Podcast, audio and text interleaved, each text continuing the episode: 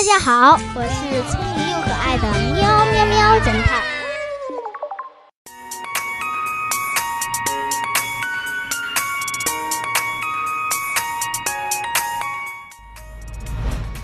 聪明的保安。一个商场里发生了打架事件，现场保安看到情况后，赶紧跑了过去。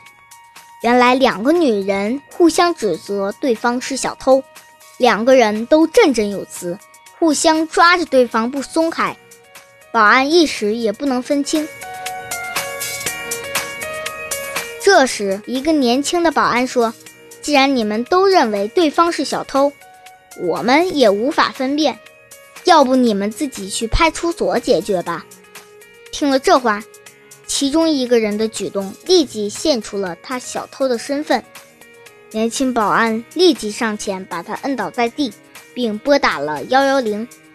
小朋友们，你知道年轻的保安是怎么判断谁是小偷的吗？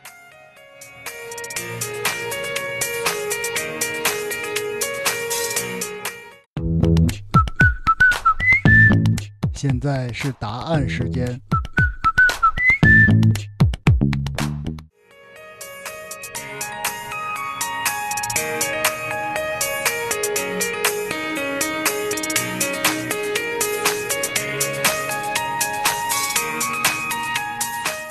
保安说：“让他们自己去派出所。”后，小偷做贼心虚，肯定要准备逃跑，所以就放开了抓对方的手，准备开溜。